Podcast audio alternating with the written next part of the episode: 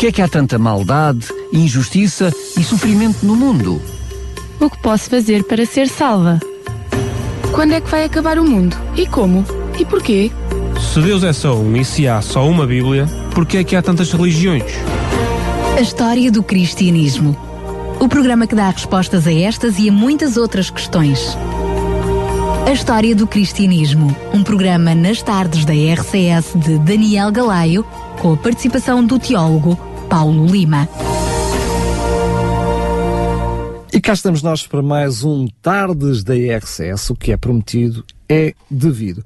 Continuamos a olhar para a história do cristianismo, relembro que hum, estamos a seguir aquilo que é hum, os capítulos uh, e as secções do livro O Grande Conflito e estamos também a oferecer este livro gratuitamente aqui neste programa.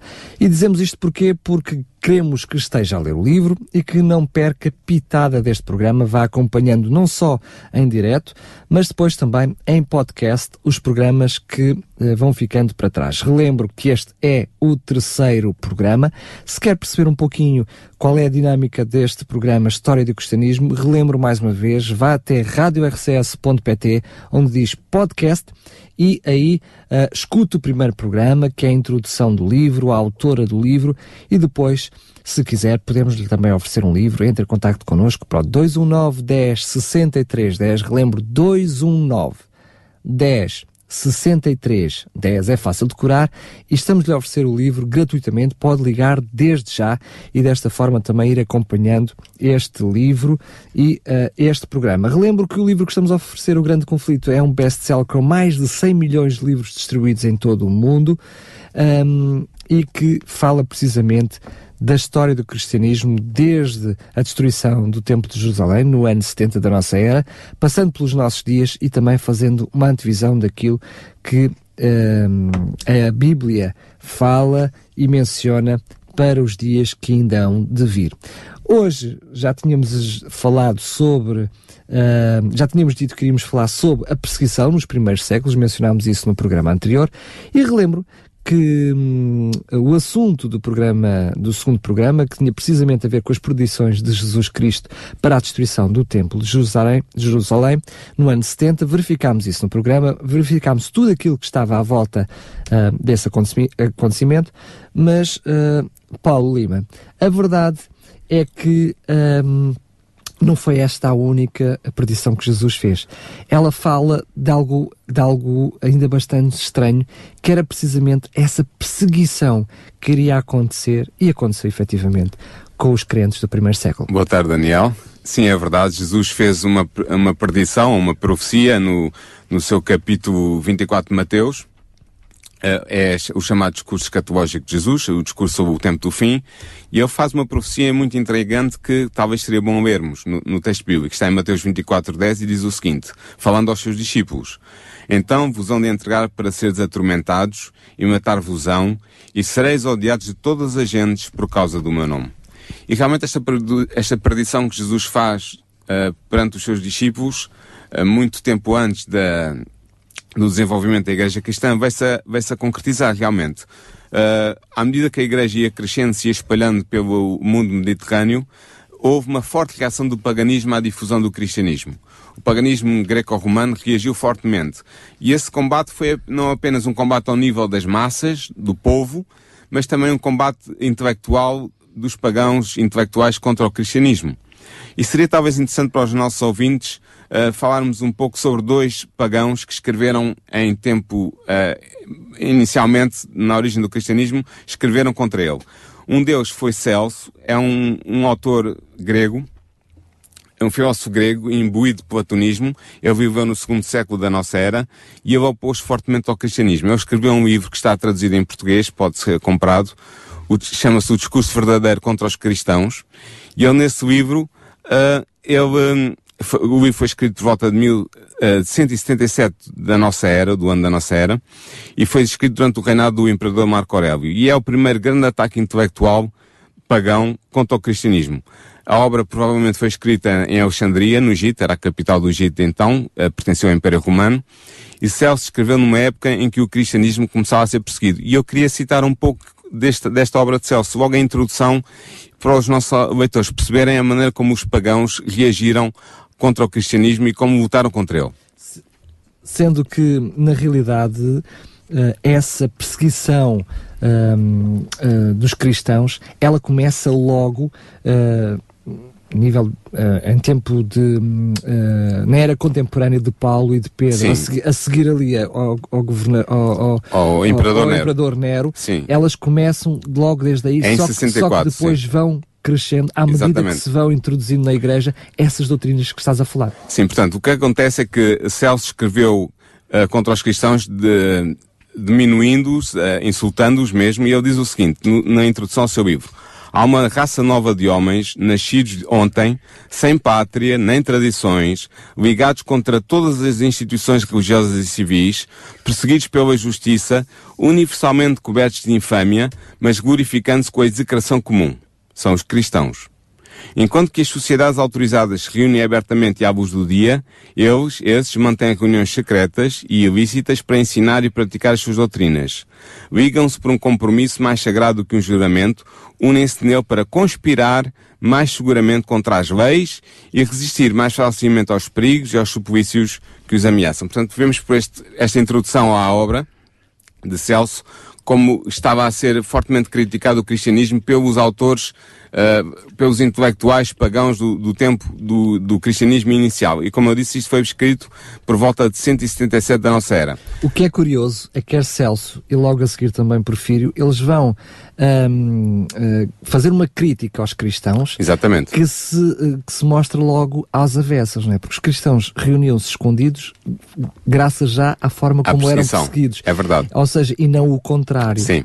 Mas uh, referiste, referiste Porfírio muito bem, é um segundo autor pagão, e, e, estamos a falar apenas dos autores cujas obras chegaram até nós. Portanto, houve certamente é muitos conhecido. outros que escreveram, mas não, que as obras não sobreviveram. Mas estes dois sobreviveram, as obras deles chegaram até nós, e Porfírio de Tiro foi um filósofo neoplatónico nascido na cidade de Tiro, que viveu no terceiro século, entre o ano 234 e o ano 305 da nossa era.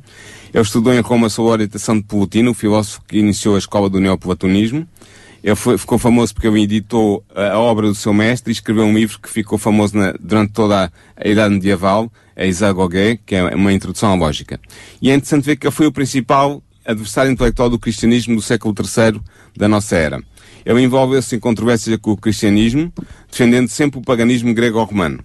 E ele escreveu contra os, cristãos, contra os cristãos, especialmente a obra que tem esse título mesmo, Contra os Cristãos. E o objetivo dele era atacar a, a, fé que os cristãos tinham nos seus livros sagrados, nomeadamente no livro de Daniel. É um dos grandes a, a, inicial, atacantes iniciais do livro de Daniel. E é engraçado que ainda hoje a, teoria que ele apresentou para explicar a, origem das profecias, que ele não considerava serem autênticas profecias, mas vaticínios ex evento, ou seja, ele diria uh, que históricos sobre a forma de profecias. Essa, ele dizia que o livro de Daniel foi escrito a post a posteriormente dos acontecimentos. Foi escrito posteriormente, não por Daniel no século V antes de Cristo, mas por, por, um judeu anónimo no século III depois de, antes de Cristo, para explicar como é que era possível que Daniel tivesse acertado em tanta profecia, com as suas profecias em tantos eventos históricos. E com tanta exatidão. E com tanta exatidão. E ele atacou especialmente o livro de Daniel, mas atacou também os outros livros sagrados dos cristãos, e ele escreveu contra os cristãos o seguinte: Como pode um povo não ser totalmente ímpio e ateu quando apostatou dos costumes dos nossos antepassados, pelos quais cada nação e cada cidade é sustentada? O que são eles, senão combatentes contra os deuses? Isto está na obra contra os cristãos. Portanto, nós vemos por aqui, estes são apenas dois exemplos, como eu disse, que chegaram até aos nossos dias. Houve outros autores que escreveram, pagãos, que escreveram contra o cristianismo, perseguindo os cristãos, não só fisicamente, mas intelectualmente. Mas talvez fosse interessante, eh, Daniel, entrarmos agora no, na história das perseguições do, dos cristãos no Império Romano. Claro que sim, até porque uh, certamente é disso que vai marcar esta, esta era digamos assim, do cristianismo, uh, tem a ver com um, a forte perseguição dos, dos cristãos e uh, como Roma, lembramos Roma como governo, não é? Como, como uh, Sim, o Império, a sede do Império, Império Romano, hum, persegue de, de, uma forma incessante os cristãos. Sim, é verdade que A perseguição aos cristãos do Império Romano começa, como ainda há bocado disseste, com Nero, em 64, quando há o incêndio de Roma, o, incêndio, o grande incêndio de Roma. Roma é destruída em grande parte e os habitantes de Roma começaram a, a dizer que seria sob ordens de Nero, do imperador, que o incêndio tinha sido deflagrado. Então Nero, para arranjar um bote expiatório para se eximir às acusações que lhe eram feitas, acusou os cristãos que já eram bastante mal vistos pela população romana, porque havia vários boatos à volta dos cristãos, nós já iremos falar mais sobre isso. Então esse é o primeiro, é o início da perseguição, o ano de 64 da nossa era. E essa perseguição vai ocorrer intermitentemente, às vezes com mais força, outras vezes com menos força, até o ano 313, ano em que o imperador Constantino I e o imperador Licínio, havia dois imperadores nessa altura no mesmo império, uh, editaram o Edito de Milão que deu uh, o reconhecimento ao, ao, cristianismo como religião lícita, ou seja, religião que podia ser praticada livremente no império, sem ser sujeita a penalidades ou a sanções políticas na ou, ou jurídicas. Na realidade podemos dizer que é a primeira aproximação uh, entre aquilo que era o poder religioso e aquilo que era o poder político. Exatamente. É a primeira aproximação. A partir daí, o cristianismo é reconhecido como uma religião lícita e haverá desenvolvimentos que nós também já vamos abordar mais à frente. Mas é, é interessante pensar porque é que os cristãos eram tão perseguidos naquele tempo. Uh, eles eram perseguidos muitas vezes por perseguições locais, ou seja, não a nível de todo o Império, mas em algumas províncias aqui e ali, Porquê? Porque os, os, governadores romanos eram instigados pela população. E a população perseguiu os cristãos, tinha má, má, má, má concepção dos cristãos por causa de, do facto de, como ainda há bocado disseste, eles se reunirem em segredo. Eles não se, não se reuniam uh, abertamente, mas reuniam-se em segredo e, eles eram, e eram acusados. Havia quatro grandes acusações aos cristãos feitas naquela altura. A primeira, de ateísmo, que eles eram ateus. Porquê? Porque eles não adoravam os deuses do Império, portanto, é, lutavam contra os deuses imperiais e, portanto, por causa disso, eram considerados ateus. Depois havia a acusação de ódio ao género humano. Porquê? Porque eles não participavam nas festas da cidade, não participavam na política da cidade, não se envolviam na administração da cidade. Depois havia ainda uma acusação de canibalismo, isto pode parecer estranho, mas deriva do facto de, de, dos cristãos dizerem que comiam a carne e, o sangue, e bebiam o sangue de Jesus, do seu líder, isto de transformado em boato deu esta acusação de canibalismo, e havia também uma acusação de incesto. Porquê? Porque como os cristãos se designavam uns aos outros uh, por irmãos e irmãs, uh, e tinham reuniões à noite, uh, as más línguas diziam que eles cometiam incesto uns com os outros nessas reuniões. Sendo que, curiosamente, associada a todas essas acusações, havia a acusação de, como sabemos, eles tinham vários deuses, tinham vários ídolos, e a questão de, até de, dos cristãos ou daquilo que era a crença dos cristãos era associada a qualquer desgraça que acontecesse. Exatamente. Qualquer malefício que acontecesse no Império, a culpa era dos cristãos porque eles não adoravam os deuses e os deuses castigavam o povo por causa disso. É interessante ver que o julgamento de um cristão normalmente era, um, era muito simples. O, o, o acusado de cristianismo, fosse por um delator ou fosse por alguém que ele conhecesse, era trazido à presença do governador, era-lhe perguntado se ele era cristão ou não. Se ele dissesse que era cristão, era, é, tentava-se convencer a abandonar a sua fé cristã, a maldição de Cristo, e fazendo um sacrifício dentro da estátua dos deuses romanos, e queimando incenso diante da estátua do imperador romano. Se ele fizesse isso, era livre de se ir embora em paz. Se ele se recusasse a fazer, era novamente admoestado. E se continuasse na sua recusa, era condenado à morte. Ou seja, para quem nos está a ouvir entender, ser cristão já era motivo de condenação. Tinha ser cristão abdicar, a partir assim. Tinha que abdicar completamente da sua crença. O simples facto de ter o nome de cristão já era suscetível de ser julgado no tribunal do governador. Mas uh, aqueles que diziam que não eram cristãos, que diziam que não eram, tinham que mostrar isso sacrificando aos ídolos do, do, dos, dos, dos deuses romanos e diante da estátua do imperador. Sendo que eh, esses, essa demonstração que era pública era apenas um pouquinho daquilo que aconteceu nesse período. Foram um período, eh, podemos dizer nomes redondos assim, de 300 anos Sim, de, de, de, de, loucura, eh, porque foi aqui que assistimos a crentes que eram crucificados, que eram queimados, que eram colocados em fogueiras. Sim. Foi realmente um período muito negro na história do cristianismo. A minha questão a seguir é, Paulo, é um período que Jesus tinha mencionado que ele ia acontecer, Sim. estava uh, perdido que ia acontecer. Porquê é que achas que, historicamente, na história do cristianismo, fez sentido esse período? Este, este, período aconteceu porque Satanás procurava destruir a Igreja de Cristo com todo o poder que tinha à sua disposição. E o poder maior que ele tinha à disposição era precisamente o poder imperial uh, de Roma. Uh, e por isso houve perseguições desde 64, como dissemos há pouco, sob Nero, até 313. Sendo que... É interessante ver que, deixa-me só dizer-te isto. Força. Havia, inicialmente as perseguições eram esporádicas, ou seja, aconteciam aqui e ali, uma outra vez. a seguir a Nero, houve, no reinado do Miciano, uh, o imperador que reinou de 89 a 96 da nossa era, uh, houve uma perseguição, mas era esporádica. Uh, é nessa altura que é escrito o livro do Apocalipse, só para os nossos ouvintes perceberem porque é que João reage tão fortemente contra a Babilónia, contra a cidade de Roma tinha a ver com o facto de Domiciano, que estava a governar naquela altura, ser o líder de Roma e que estava a perseguir os cristãos. Deixa-me só referir essa Sim. parte interessante. Uh, o João chega, está neste momento, nesse período da história, está exilado na, na, na ilha, ilha, de Patmos. Patmos. Uh, ele chega a lamentar-se mesmo para com Deus. Porquê é que é possível? Ele contando o que tem que dizer e que fazer, como é que Deus permite que ele fique na ilha de Patmos. E é depois, quando ele é libertado, que ele percebe o, o do genocídio que aconteceu cá fora. Sim. Que ele percebe provavelmente Deus guardou ali, protegeu ali, protegeu ali e continuou com o ministério. É verdade, e deu-lhe o ministério especial de deixar para a posteridade as profecias do Apocalipse. Exatamente. Mas depois de Domiciano, há ainda a perseguição sobre Trajano, de 98, eh, reinou de 98 a 117 da nossa era. É aqui que uh, aparece um, um, o testemunho de Gaio Plínio II, governador da Bitínia do Ponto, que escreveu ao imperador a perguntar o que é que havia de fazer com os cristãos, porque eu não sabia como, como reagir, porque eram muitos uh, e eram acusados de coisas terríveis pela população, e o imperador deu-lhe indicações uh, de como proceder. Depois ainda houve ainda perseguições esporádicas sobre Marco Aurélio, sob Sétimo Severo e sob Maximiano Trácio, isto na transição do século II para o século III. Não eram perseguições universais na, no Império, eram aqui e ali, mas sempre com a sanção do Imperador. Até que pela primeira vez houve uma perseguição universal no, no, no Império Romano, foi em 250 da nossa era, sob o Imperador Décio foi um, um, uma, um momento muito, um ano muito difícil para os cristãos. Houve muitos mártires, houve muitos confessores, ou seja, aqueles que eram presos porque confessavam Cristo, apesar de não serem mortos, mas iam sofrer na prisão. Houve muita tortura.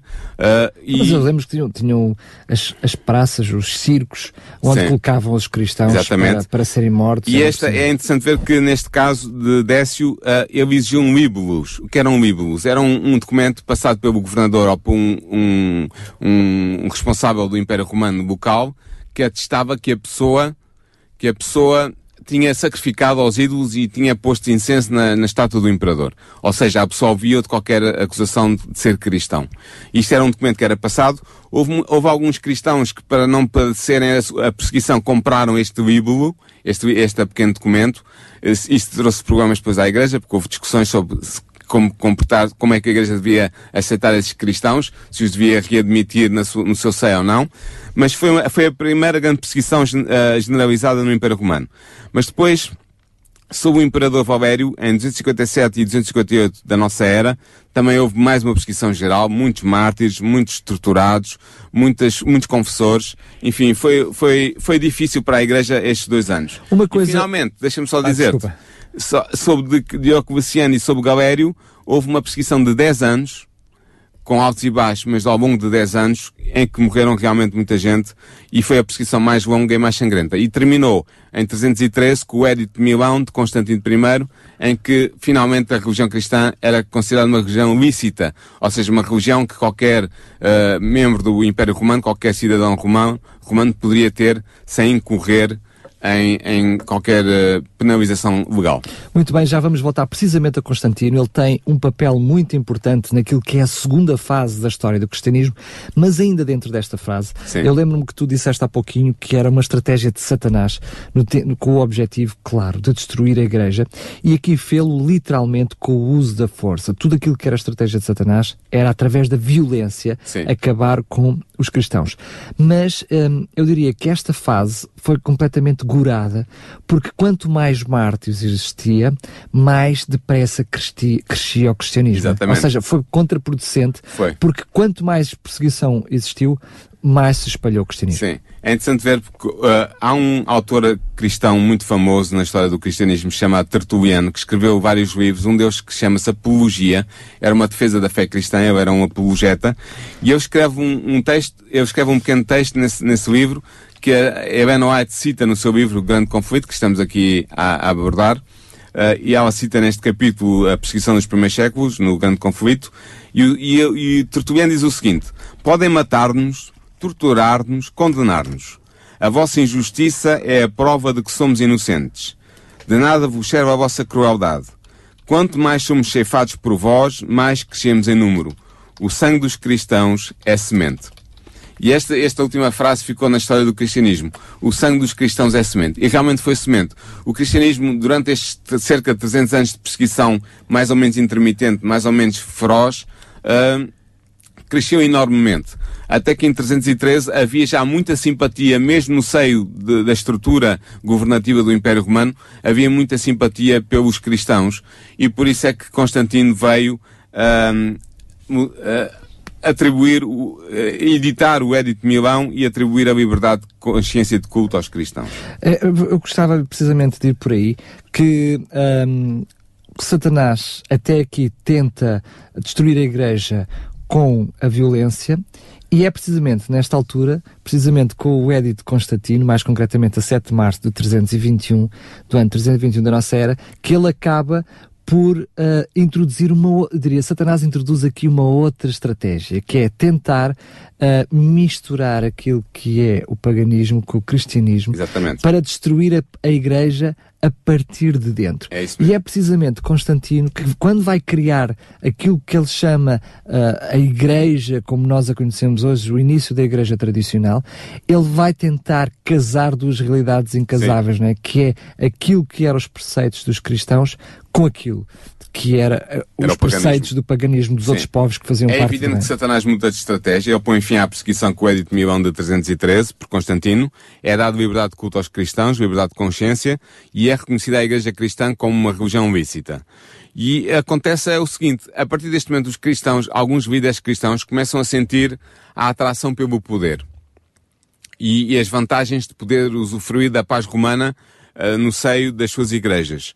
E isso faz com que ah, haja, da parte de alguns cristãos, o desejo de contemporizar com ah, a aceitação de, de influências vindas do exterior, nomeadamente influências da religião e da filosofia pagã.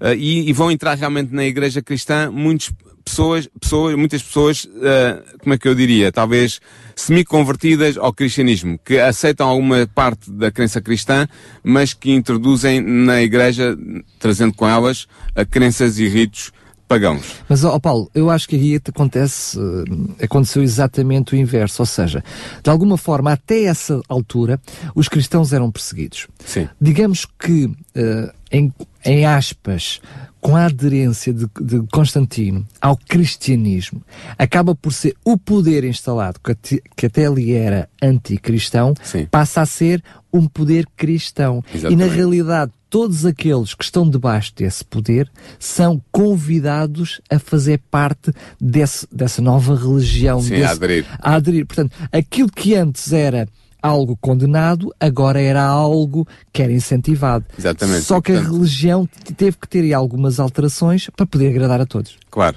Aliás, isso vê-se na influência gradual do paganismo religioso e filosófico sobre a Igreja Cristã. Eh, nós, eu gostava de, de partilhar com os nossos ouvintes algumas, algumas notas sobre esta influência do paganismo religioso e filosófico sobre a Igreja Cristã. Eh, por exemplo, a influência da religião pagã sobre o cristianismo a partir do ano 311, eh, 313, eh, com o Edito de Milão. eh, algumas cerimónias pagãs foram incorporadas na Igreja Cristã à medida que os pagãos semi-convertidos se juntavam à Igreja Cristã no quarto século.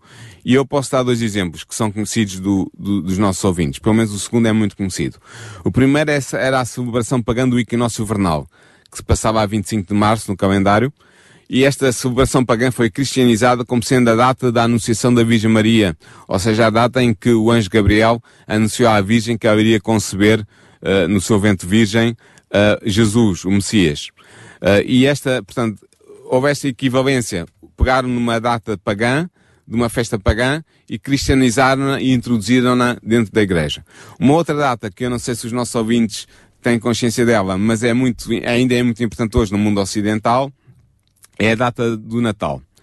Uh, durante o reinado de Constantino, que se converteu supostamente ao cristianismo em 313, a celebração do solstício de inverno no dia 25 de dezembro, que era o aniversário do Deus Sol, o Deus invencível, o Deus Mitra, uh, foi, foi cristianizada e foi transformada na data de nascimento de Jesus, o Salvador Invencível. Deixa-me deixa só dizer isto. E por volta de 354 da nossa era, esta festa cristã já estava solidamente enraizada nas práticas da Igreja Cristã da época. Estamos a ver claramente apenas dois exemplos dois de vários. São só dois. São dois exemplos só. de vários uh, em que Constantino tenta claramente aproveitar um, uma, algo que era pagão para o tornar cristão. Porque a ideia era juntar Jun... sob uma mesma crença todos os membros do Império, fossem eles cristãos nominais, cristãos reais ou até pagãos semi-convertidos. Ele queria unir o Império debaixo o império. de uma única religião Exatamente. e essa religião tinha que ter um guarda-chuva para abargar qualquer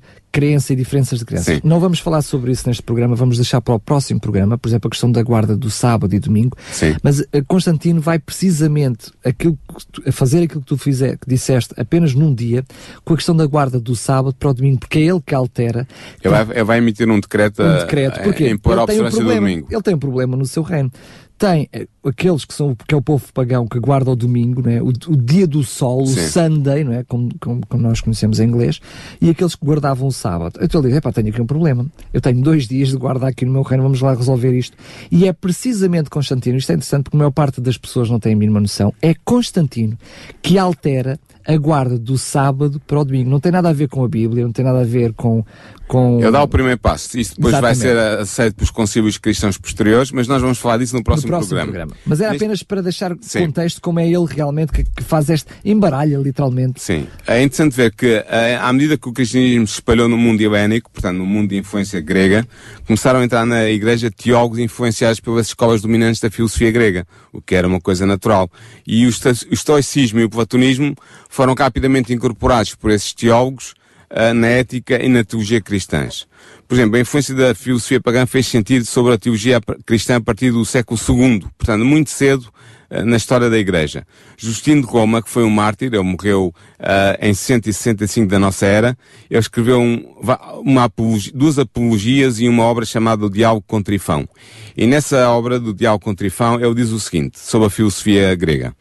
De facto, a filosofia é o maior e o mais precioso bem diante de Deus, para o qual somente ela nos conduz e nos associa. E depois ele diz mais à frente. De facto, sem a filosofia e a reta razão, não é possível existir prudência. É preciso, portanto, que todos os homens se dediquem à filosofia e a considerem a maior e a mais honrosa de todas as atividades humanas. Isto está no Diálogo com Trifão, no capítulo 3. Mais tarde, Clemente de Alexandria, também um destacado teólogo cristão, que viveu entre o ano 150 da nossa era e o ano 215, escreveu sobre a, filosofia, a importância da filosofia é o seguinte, a filosofia foi dada aos gregos para ser a sua forma de aliança, o seu fundamento para a filosofia de Cristo. A filosofia dos gregos contém os elementos básicos daquele conhecimento genuíno e perfeito, que é mais elevado do que o conhecimento humano, mesmo sobre aqueles temas espirituais. Depois ele foi seguido por outros, como por exemplo o teólogo cristão Orígenes, uh, na transição do século II para o século III, que era discípulo de Clemente, também foi influenciado pelo platonismo, e este filósofo Orígenes teve uma forte influência na construção da teologia cristã. Depois, no século IV, o historiador eclesiástico Eusébio, também muito conhecido, que morreu em 340 da nossa era, escreveu uma obra chamada Preparação para o Evangelho, em que ele defende que a filosofia grega tinha preparado o caminho, aberto o caminho para a religião cristã apresentando noções que concordavam com as principais noções do judeu-cristianismo. No século IV, Agostinho de Hipona, o famoso filósofo Agostinho, uh, que morreu em, 4, em 430 da nossa era, foi um sistematizador da teologia cristã e foi um forte adepto do platonismo, do neoplatonismo. Ele escreveu até o seguinte, nas Confissões, no capítulo 7, mas quando eu li aqueles livros dos platonistas, eles ensinaram a buscar a verdade incorpórea. Pelo que eu vi então, falando eu com Deus, as tuas coisas invisíveis compreendidas pelas coisas que são feitas. Portanto, isto mostra claramente que o, o platonismo, o neoplatonismo, o estoicismo tinham entrado nas fileiras do cristianismo antes mesmo do Edito de Constantino e tinham premiado a, a filosofia cristã e a teologia cristã. Ou seja, nós vemos claramente que aqui, antes de termos um Estado cristão, digamos assim, Sim, sim. antes de termos um Estado cristão, a filosofia era contra o cristianismo, era oponente do cristianismo. Era, mas foi aproveitada por filósofos cristãos para serem um instrumento ao serviço da difusão do cristianismo. E- Só que ao exatamente. fazerem isso, eles intr- introduziram conceitos no cristianismo que eram conceitos filosóficos, nomeadamente do platonismo e do neoplatonismo, e que não eram e, e, judeo-cristãos. Mas é um, é um exercício lógico. Nós percebemos claramente que depois que o cristianismo se torna algo de- político, ou seja, em que o poder é cristão, temos que. Então, para lá, tínhamos aqui um problema. Se nós, como filósofos, éramos oponentes do cristianismo, agora vamos ter que arranjar, fazer o, o exercício ao contrário. Vamos ter que arranjar pons, pontos de, de- em Contacto. comum, pontos de contacto, para dizer que, afinal de contas, quer a filosofia, quer a religião fazem sentido. E é aí que eh, acontece duas realidades. Tu falas claramente daqueles que eram, vá lá, os teólogos de então, Sim, que vão, vidas mais destacadas do que vão pensamento cristão. beber ah, ah, à filosofia, mas temos também exatamente o contrário. A filosofia que ela própria vai beber ao cristianismo Sim. e se mistura. E É é, aí verdade. que se torna confusa, até Por a- exemplo, a, religião torna-se confusa Sim. nessa altura. Eu, eu queria, eu queria dar um exemplo concreto aos nossos ouvintes para eles perceberem até que ponto houve esta influência da filosofia, nomeadamente da filosofia neo- neoplatónica, no cristianismo e como isso foi importante para o desenvolvimento da filosofia e da teologia cristã e a maneira como isso ainda chega até hoje. É, tem a ver com a introdução da ideia da alma imortal na igreja cristã. Por exemplo. É um exemplo que eu queria deixar com os nossos ouvintes. Ah, com a introdução das ideias filosóficas pagãs na teologia cristã dos primeiros séculos, foi também introduzida a noção platónica da alma imortal. Ah, por exemplo, Platão escreveu um diálogo chamado Fédon, em que, sob a boca de Sócrates, o principal ah, protagonista do diálogo, ele fala exatamente desta noção que ele tinha da alma imortal. E eu gostava de citar para os nossos ouvintes um bocadinho desta obra, Fédon, que se encontra ah, na, na página 64C e depois na página 106E. É, é Sócrates que está a falar em nome de Platão e diz assim: Outra coisa é a morte. Que outra coisa é a morte? Pois, senão a separação da alma e do corpo. E nesse caso, estar morto significa isso mesmo, que o corpo, uma vez separado da alma, passa a ficar em si e por si mesmo à parte dela, tal como a alma, uma vez separada do corpo, passa a ficar em si e por si mesma à parte dele. Ora, uma vez que o que é imortal não está sujeito à destruição, então a alma, se é efetivamente imortal, não poderá deixar de ser imperecível. Logo, quando a morte sobrevém ao homem, é a sua parte mortal ao que parece que morre. A outra, a imortal, subtrai-se à morte e escapa-se a salvo, isenta da destruição. E depois ele conclui, com toda a evidência, a alma é, pois, imortal e imperecível. Esta noção platónica da alma imortal Uh, foi buscada, foi, foi herdada de Sócrates e por sua vez Sócrates foi buscá-la ao misticismo pitagórico e à religião órfica, uma religião misteriosa, de mistério, chamada religião de mistério, uh, da Grécia Antiga. E os teólogos cristãos, ao adotarem o platonismo, introduziram também esta noção da alma platónica, da alma imortal do platonismo, que tem, uh, como eu disse, raízes místicas no, no paganismo grego. e, por exemplo, é interessante ver que eles procuraram apoiar esta noção da alma imortal em alguns textos bíblicos, por exemplo, aquela, aquela, aquela passagem do ladrão, do bom ladrão na cruz, em que Cristo diz, hoje te digo, estarás comigo no paraíso, apoiaram-se nesse texto, apoiaram na, na parábola de Lázaro, em que Cristo conta a história do, do, do pobre Lázaro que morre e vai para outro mundo, apoiaram-se nessa parábola, mas sobretudo o que eles fizeram foi, eles encontraram o termo alma, psiorré em grego, no Novo Testamento e leram esse termo, psiorré, alma, à luz do que conheciam do platonismo, em que a alma, psiorré, significava uma entidade imaterial e imortal separada do corpo. E é essa projeção hermenêutica, essa projeção interpretativa, que faz com que uh, o conceito de alma imortal seja introduzido na, na teologia cristã. Mas e que nós podemos arrasta, ver que se arrasta até, até hoje. hoje. Deixa-me só dizer isto. Sim, É diz. que quando se altera o conceito de alma, ou seja, uh, a Bíblia ensina que. uh, Sim, já vamos ver.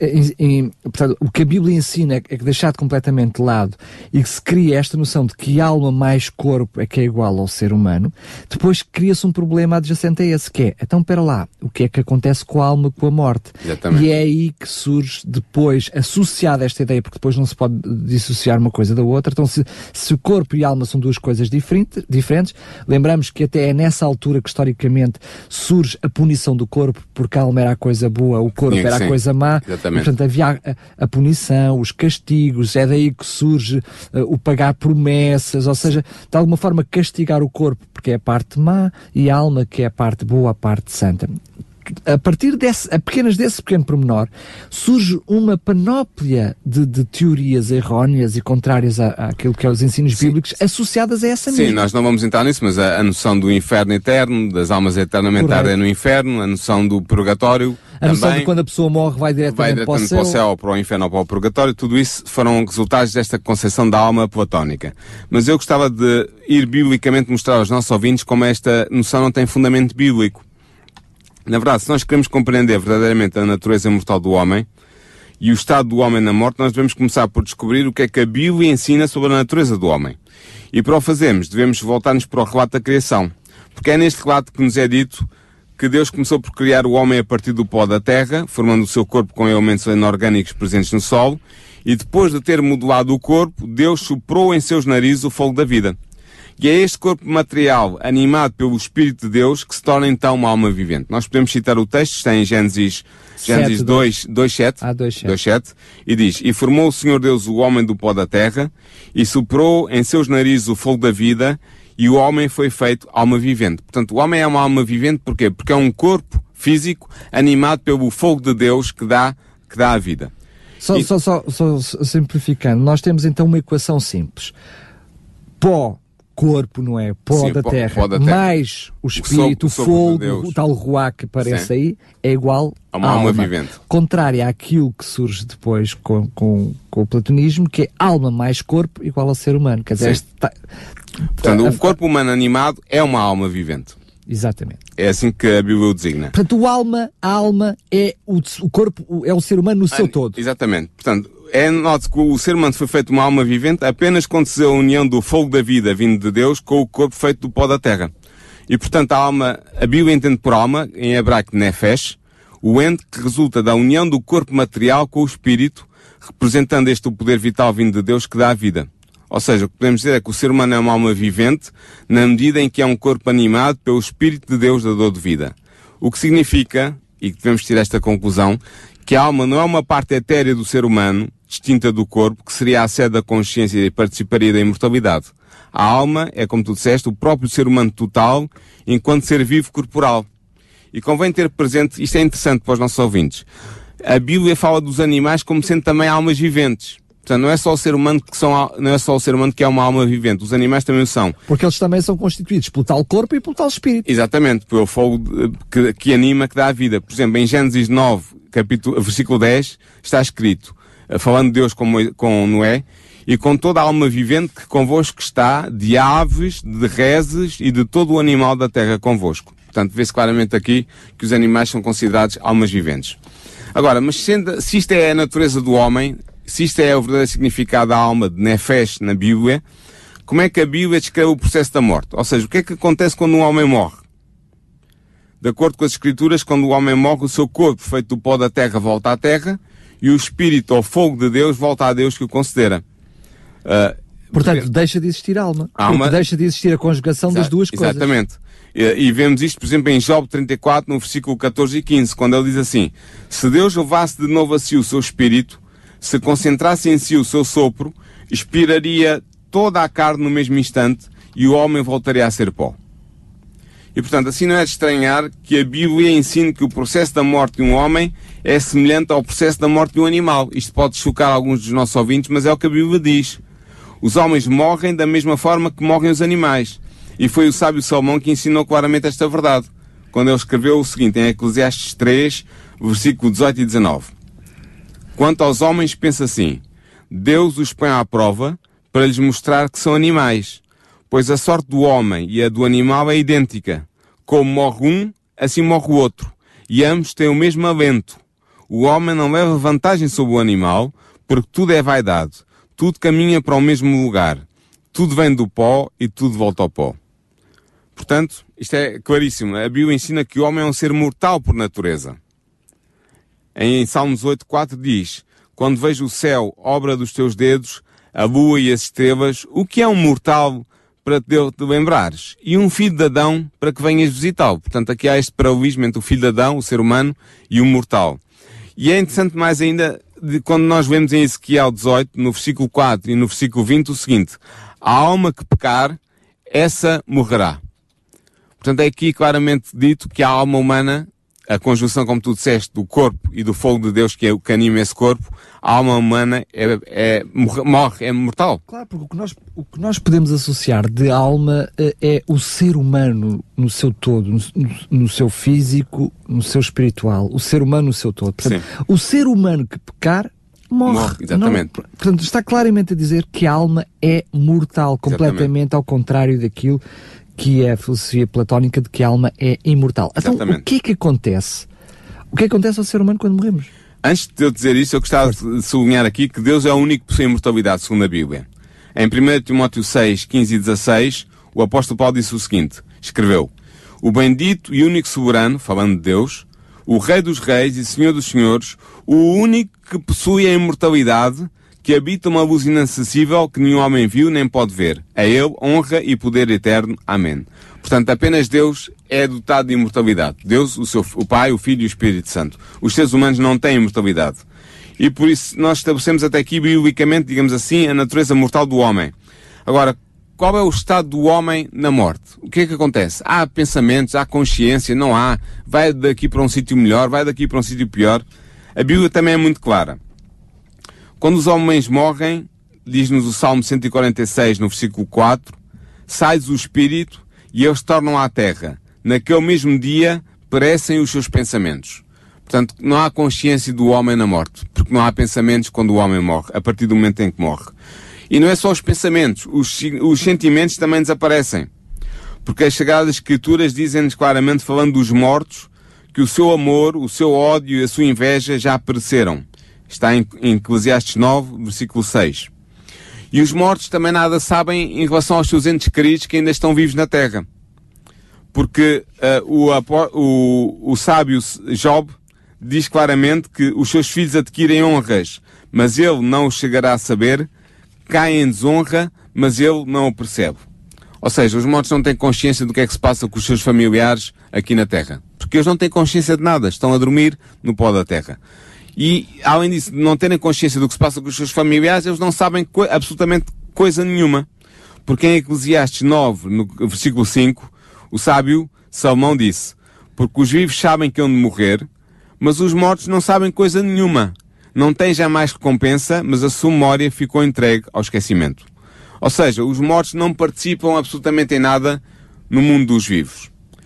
E de facto, o Salomão escreveu que os mortos já não têm parte em coisa alguma do que se faz debaixo do sol. Em, Eclesiastes 9, versículo 6.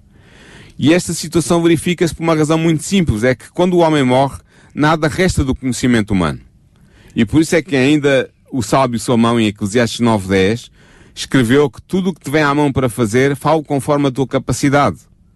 Pois no Sheol, ou seja, no, no, no, no reino dos mortos, para onde vais, não existe obra, nem reflexão, nem conhecimento, nem sabedoria. Então isso significa claramente que tu nos estás a dizer que quando morremos nós não vamos logo para o céu. Nem para o céu, nem para o inferno, nem para o purgatório, nem para lado nenhum. Vamos para a sepultura e ficamos na sepultura a dormir. É esta, é esta a imagem que, que a Bíblia usa para se referir à morte. Estamos a dormir, é um sono sem sonhos, até que finalmente a, a imortalidade nos venha como crentes em Cristo. Porque a pergunta que aflige do ser humano é, morrendo o homem, porventura tornará a viver? Era a pergunta que já atormentava Job, no capítulo 14. O que é, ou seja, é perguntar como é que se pode obter a imortalidade? E a resposta é dada pelo apóstolo Paulo na segunda epístola a Timóteo, no capítulo 1, no versículo 10. Falando de Cristo, ele diz, ele não só destruiu a morte, mas também fez brilhar a vida e a imortalidade pelo Evangelho. Ou seja, é pela fé em Jesus Cristo que os cristãos, e apenas os crentes em Jesus, podem ser herdeiros da vida eterna. E quando é que este, esse o, momento este, é, acontece? este é o único acesso à imortalidade que o homem tem disponível. Esse momento acontece com a vinda de Jesus nas nuvens dos céus. Mas então temos aqui um problema, porque eh, estamos mesmo a terminar e acho que era importante, porque tu citas um texto no início de- deste, deste assunto, que eh, é precisamente o texto em que hum, alguns cristãos da época se baseiam para tentar introduzir biblicamente este conceito que não é bíblico, Sim, que é da alma imortal da alma imortal, e tu mencionaste, entre vários, vários textos, mencionaste, por exemplo, um que é eh, flagrante, que é quando Jesus promete ao ladrão na cruz Sim. que naquele dia ele estaria com ele no céu. Pois, Mas temos não- aí um problema. Sim, temos. É que no texto bíblico não havia vírgulas nem pontos. No texto original grego. Os pontos e as vírgulas foram adicionadas posteriormente. E o que o texto diz é: em verdade te digo que hoje estarás comigo no paraíso. O hoje não é o dia em que o ladrão iria estar no paraíso, era o dia em que Cristo estava a fazer a promessa. Portanto, a pondo a assim? vírgula, pondo a ví- é uma questão de pôr a vírgula no sítio certo, uma vírgula que não existia no original e que nós temos que acrescentar para compreender o texto. Ou seja, Jesus quem diz- coloca a vírgula já está de alguma forma também É, influenciado com pela teorias. teoria da, exatamente, quando a Bíblia é colocada depois do hoje, está influenciado pela teoria, ah, ah, antes do hoje, perdão, está influenciado pela teoria da alma imortal. Ou seja, o texto diz, em verdade te digo que hoje, Vírgula. vírgula, estarás comigo no paraíso. Aliás, expressão que Jesus costumava usar muitas vezes. Exatamente. Muitas vezes Jesus usou a expressão verdade, verdade te digo hoje. Hoje, exatamente. Mas há aqui uma questão pertinente. Porque supondo que até nó- ah, o que tu estás a dizer é que não faz sentido e a vírgula, nós podemos escolher a- o sítio onde colocamos a vírgula. Tem, temos de estar em consonância com todo o ensino que a Bíblia nos dá sobre a imortalidade Então, mas, ou não da mas alma. temos um problema. Ou Jesus era mentiroso, ou então temos aqui um grave problema. Porque como é que Jesus pode dizer, peço desculpa, pode dizer ao ladrão na cruz que hoje estaria com ele no céu se ele só ressuscitou três dias depois? Exatamente. E disse claramente a Maria, não me detenhas porque ainda não subia meu pai. Três dias depois. Sim, exatamente. Na, Ou seja, na- no, ele no ressuscita de três, manhã. ressuscita três dias depois Exatamente. e diz a Maria: Olha, não me segures que não, não, Não, não subi ainda ao meu pai. Ainda não, fui, ainda não fui para o céu, ainda não subiu ao meu pai. Então, Jesus mentiria se a vírgula estivesse no sítio certo antes do hoje, né? Exato. Se, se eu tivesse dito ao ladrão, em verdade te digo, vírgula, hoje estarás comigo no paraíso, Jesus teria mentido. Mas Jesus não disse isso. Ele disse, em verdade te digo, hoje, vírgula, estarás comigo no paraíso. Essa é a leitura correta, tendo em conta o contexto bíblico geral da noção da alma e como entendê-la na Bíblia.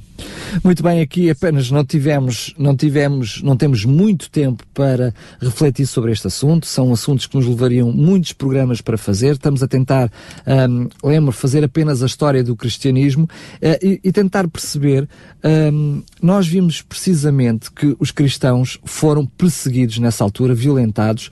Depois vimos que Satanás hum, tenta mudar de estratégia, aliás, ele muda de estratégia e confunde a igreja cristã com algumas das crenças que acabam por ainda hoje, infelizmente, em algumas religiões, Subsistir. subsistir e trazer esta confusão hum, e com doutrinas que não são bíblicas.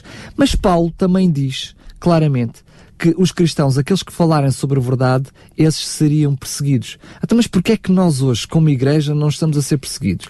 Bem, nós não estamos a ser perseguidos porque a igreja que se conformou com o mundo. E, e essa é uma razão. No Ocidente. E, e também porque no, ah, quando nós pensamos em perseguição, pensamos em nós, na nossa igreja, da, da- aquela que frequentamos e não sentimos perseguição E, nenhuma. e em última análise, em mim próprio. E nós mesmos. Mas a verdade é que a Igreja Cristã, nas suas várias formas no mundo, está a ser perseguida. Ainda temos vindo notícias do caso de- da Síria e do Iraque, em que vários cristãos foram desalojados dos seus lares por, serem cristãos, porque estão a ser perseguidos como cristãos. Vemos o caso da Coreia do Norte, só para dar mais outro exemplo, em que é crime ser cristão e é crime de lesa majestade, com, com condenação à morte. Portanto, o cristianismo, o cristianismo onde tem força, onde exerce influência, continua a ser perseguido. Uh, realmente, uh, no mundo ocidental, a Igreja acomodou-se à circunstância em que vive, à, à plenitude à- e à abundância de bens, de, ao conforto da vida, e portanto uh, perdeu a força da sua mensagem e por isso não há perseguição. Mas talvez seja, os nossos, os nossos ouvintes estejam a perguntar-se uh, porque é que Deus permitiu o sofrimento dos justos à mão dos ímpios? Porquê é que os cristãos tiveram que sofrer tanto nas perseguições que foram uh, engendradas contra eles no Império Romano? Uh, Que nossa- Deus, que justiça de Deus é que, temos. Deus, é? que Deus é este? Um, ah, Ellen White, no fim do capítulo, depois dela abordar toda esta questão da, da perseguição e, da, e da- do início da apostasia da Igreja Cristã, ela apresenta-nos quatro razões para explicar o porque é que Deus permitiu o sofrimento dos justos à mão dos ímpios. Vou só pedir uma pausa, por favor, porque eh, tu acabaste por, por mencionar a escritora Ellen White, acabaste por mencionar eh, fazer A autora do livro. à autora do livro, e eu ainda não mencionei durante a nossa conversa de hoje que eh, este programa, a História do Cristianismo, do cristianismo estamos a baseá-lo uh, estamos a seguir capítulo por capítulo o livro Grande Conflito, que deseja, uh, desejamos que o possa ter este livro e estamos a oferecê-lo gratuitamente. Entre em contato connosco para um, a, a Rádio RCS para o telefone 219 10 63 10 219 10 63 10. Estamos a oferecer este livro totalmente gratuito, faremos chegar gratuitamente à sua casa e assim possa acompanhar esta história do cristianismo que estamos aqui a, a falar e partilhar consigo em, em, antena, em estúdio, mas também pode ler e acompanhar em sua casa calmamente a leitura destas páginas a que agora o, o pastor Paulo acabou de mencionar. Força. Pronto, ela apresenta quatro argumentos para explicar porque é que Deus permitiu o sofrimento dos cristãos no Império O primeiro argumento que ela, diz, que ela nos dá é que Deus deu-nos suficientes provas do seu amor pelo que não devemos duvidar da sua vontade apenas porque não conseguimos compreender o funcionamento da sua providência. Na realidade é um argumento que não é argumento nenhum. Não, Ela começa por dizer não há argumentos. Exatamente. Não há explicação. É. Não, não nós devemos... não compreendemos a explicação. Há uma explicação, mas nós no momento em que nos encontramos limitados pela nossa mente finita, não a conseguimos compreender e será-nos explicado mais tarde no céu quando alcançarmos a, a bem-aventurança. O segundo argumento que ela apresenta é interessante. Ela diz que sofreu, Jesus sofreu mais do que todos os cristãos. Uh, e os que são chamados a suportar a tortura e o martírio estão a seguir nas pegadas de Cristo. E Cristo tinha deixado bem claro que aqueles que o seguissem iriam sofrer perseguições, e ele diz mesmo, uh, ele diz, os, seus, os servos não são maiores do que o seu Senhor. Se o seu Senhor sofreu, os servos sofrerão também. Aliás, acaba por ser antagónico e até aparentemente paradoxal, porque ele, por um, por um lado, eh, diz que é a esperança e que é o conforto, Uh, mas a seguir diz: Não pensem que eu vos vim trazer a paz, vim mas vim trazer a, a, a, a espada. espada não é? Exatamente. É porque eu sabia qual era a reação que Satanás ia ter quando o cristianismo começasse a tomar conta e a espalhar-se pelo mundo, nomeadamente pelo mundo romano. A terceiro argumento que Eva não é presença para explicar porque é que Deus permitiu o sofrimento dos justos à mão dos ímpios, é interessante. Ela faz notar que os justos são submetidos à fornalha da aflição para serem purificados e para que o seu exemplo traga outros para a fé. Era aquilo que Tertuliano dizia na sua apologia quando dizia que o sangue dos cristãos era semente. O exemplo dado pelos cristãos, a maneira como eles enfrentavam uh, corajosamente a morte e o suplício, uh, suscitou muitas, muitas conversões no meio uh, do, do, Império Romano e foi, foi a semente, foi o, a levedura que fez com que o bolo crescesse e que o cristianismo se, crescesse também. A última, o último argumento que ela nos dá é que Deus permite que os ímpios prosperem e revelem todo o seu ódio contra Ele, contra Deus, de modo a que eles encham a medida da sua iniquidade e todos possam ver a justiça e a misericórdia de Deus quando este os destruir totalmente. Ou seja, Deus permite que os ímpios procedam impiamente para que aos olhos de todos, de todas as inteligências celestiais, sejam elas angélicas ou habitantes de outros planetas que nós acreditamos serem, terem sido criados por Deus e serem habitados, ao, ao, aos olhos de todas essas inteligências, os ímpios mostrarem claramente qual é os princípios que os animam e como são merecedores do castigo final que Deus trará. Portanto, o que é que nós concluímos? É que o dia do juízo está próximo e, e nesse dia todos os ímpios que transgrediram a lei de Deus e perseguiram o seu povo serão seguramente castigados. Todo o ato de crueldade e injustiça feito ao justo será punido, como se ele tivesse sido feito ao próprio Cristo. E isso é a noção básica que nós vamos ficar como conclusão deste capítulo sobre a perseguição da Igreja. Muito bem, infelizmente o assunto sobre as, as, perseguições não vai terminar aqui. No próximo capítulo vamos entrar no capítulo 3 desta primeira secção. Relembro que cada programa será uh, abordado um capítulo. Este programa abordámos a perseguição nos primeiros séculos, o segundo capítulo da primeira secção do livro Grande Conflito. Relembro mais uma vez que este livro estamos a oferecê-lo gratuitamente. Entre em contato connosco na rádio, vá até ao nosso site em radiorcs.pt e uh, peça esse livro, faremos chegar à sua casa. E estava eu a dizer, infelizmente, este assunto não fica aqui, porque no próximo capítulo, já no próximo, no próximo programa, vamos trazer o tema Uma Era de Escuridão Espiritual, precisamente porque hum, esta, esta perseguição trouxe também um afastamento da palavra de Deus e também um afastamento daquilo que era as mensagens e os ensinos de Jesus. E por isso um, a religião primitiva, a igreja primitiva ficou um, tão afastada da palavra de Deus e até acabou por perseguir aqueles que seguiam e que tinham a escritura sagrada. Vamos ficar por aqui hoje. hoje. Voltamos então no próximo programa, ainda dentro deste assunto. Quanto a si que está desse lado dos microfones, relembro que pode ouvir e reouvir e até fazer o download deste programa em radiorcs.pt e pode e deve também ouvir já os dois programas anteriores para não perder pitada deste assunto. E assim fica mais um programa aqui nas tardes da RCS. Relembro também, mais uma vez, que pode obter gratuitamente este livro. Entre em contato connosco, 219 10 63 10, 219 10 63 10. Porquê é que há tanta maldade, injustiça e sofrimento no mundo? O que posso fazer para ser salva?